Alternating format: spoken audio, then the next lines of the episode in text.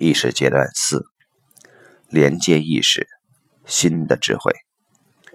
玫瑰，如果爱似水，它会淹没田地吗？亦或如果爱似火，它会燃烧灵魂吗？如果爱是一种渴望，它会永不停止吗？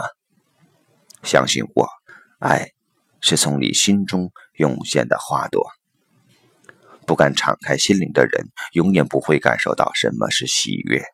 害怕长大的人，不会获得生命的奖赏。从未真正献出过自己的人，爱情早已经离他远去。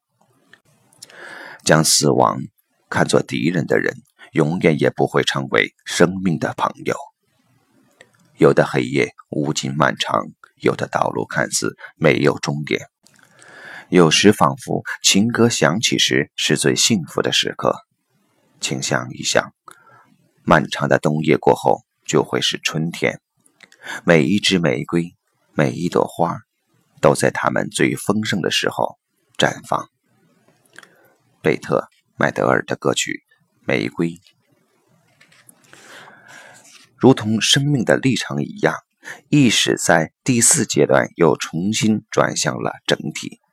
意识从与整体的融合之中走出来，经过在我们之中的共同存在，直到走向自我的分离。现在，他才可能在其他人身上看到这个你，并且与他一起以一种崭新的方式，共同走向一个改变了的我们。这个我们不再是建立在传统和约束的基础之上的，而是建立在理解。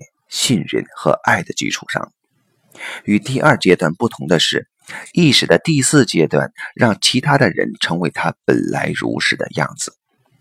他不再是毫无选择的被束缚在人们与生俱来的那些事物上，及那些熟悉的人事物上，而是与某些崭新的不熟悉的人事物之间建立起一种自由的连接。在生活中。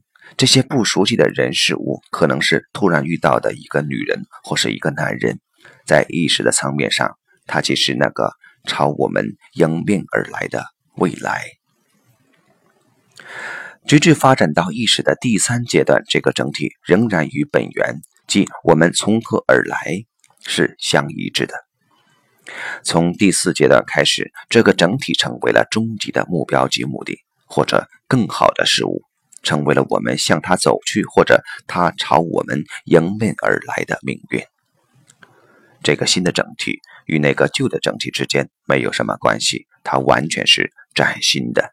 它不是来自于过去，而是来自于我们的未来。一个不是过去的延伸的未来，而是一个来自于未知世界的未来。而我们再也无法回头。